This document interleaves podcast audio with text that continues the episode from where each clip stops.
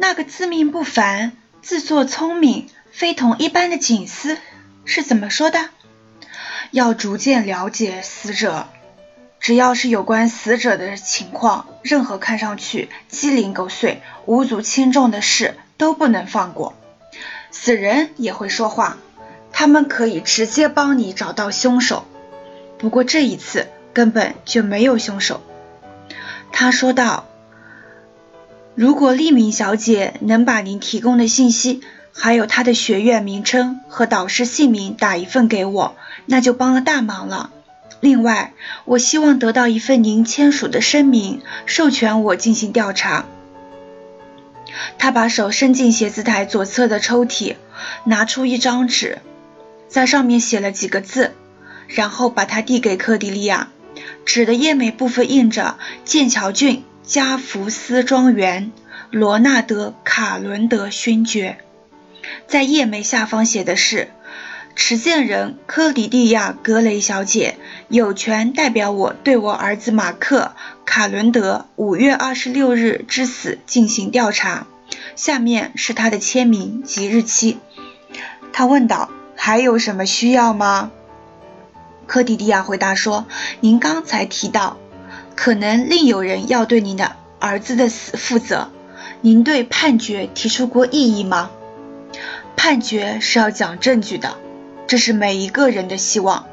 而设立法庭的目的不是为了还原事实真相，这就是我雇佣你的目的了。”去弄清事实真相，你需要的是不是都有了？我想我们无法向你提供更多的信息了。我要一张照片。他和利明小姐面面相觑，感到有十分困窘。他对利明小姐说：“一张照片，我们有照片吗，伊丽莎白？”他有一本护照，不过我不知道在什么地方。去年夏天，我在花园里替他拍过一张照片，拍的还算清楚。我去拿来。他走出了房间。科迪迪亚说：“如果可以，我还想看看他的房间。我想他放假的时候会待在这里吧，只是偶尔来住住。他当然有自己的房间，我带你去看看。那是个三楼朝北的房间。”进屋之后，罗纳德勋爵就撇下科迪利亚，径自走到窗前，凝视着外面的草坪，似乎对他和这间屋子都失去了兴趣。在这个房间里，克迪利亚看不出任何马克成年后的痕迹。房间里的陈设很简单，是一个上了学的男孩的房间，看起来最近十年里都没有变过。一面墙上放着一只低矮的白色小柜，里面摆着一排旧玩具，一只泰迪熊，身上的毛由于经常抚摸已经掉了不少，珠子眼睛也松动了。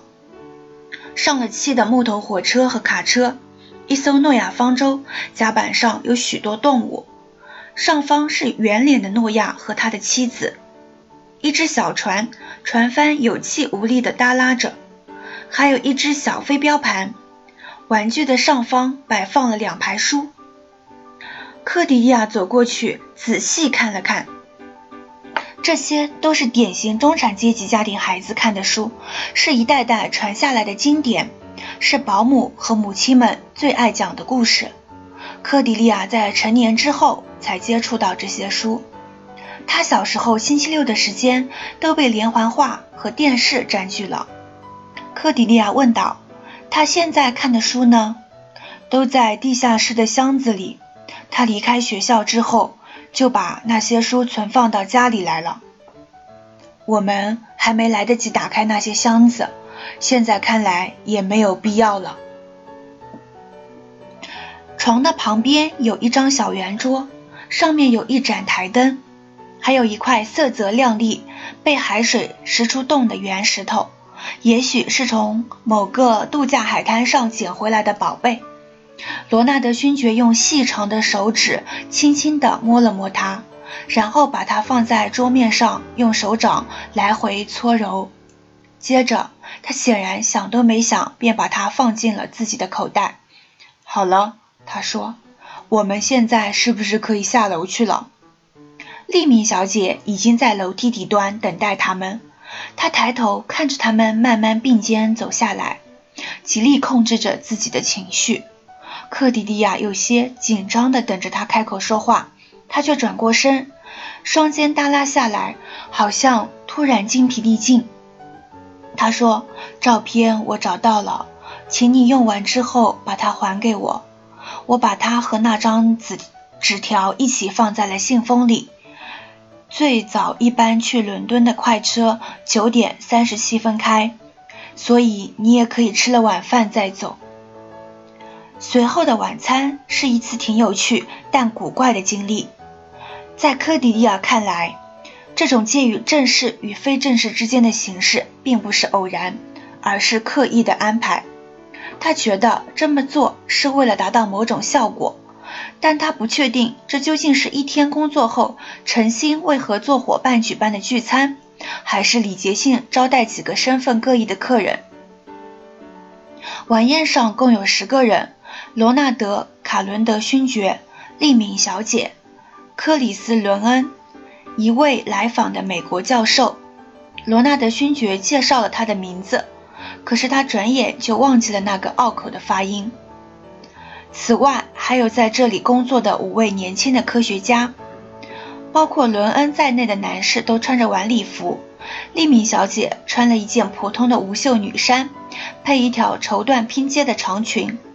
在烛光的映照映照下，艳丽的蓝色、绿色和红色随着她的走动不断变换闪闪烁，更加突出了她浅银色的头发和白皙的皮肤。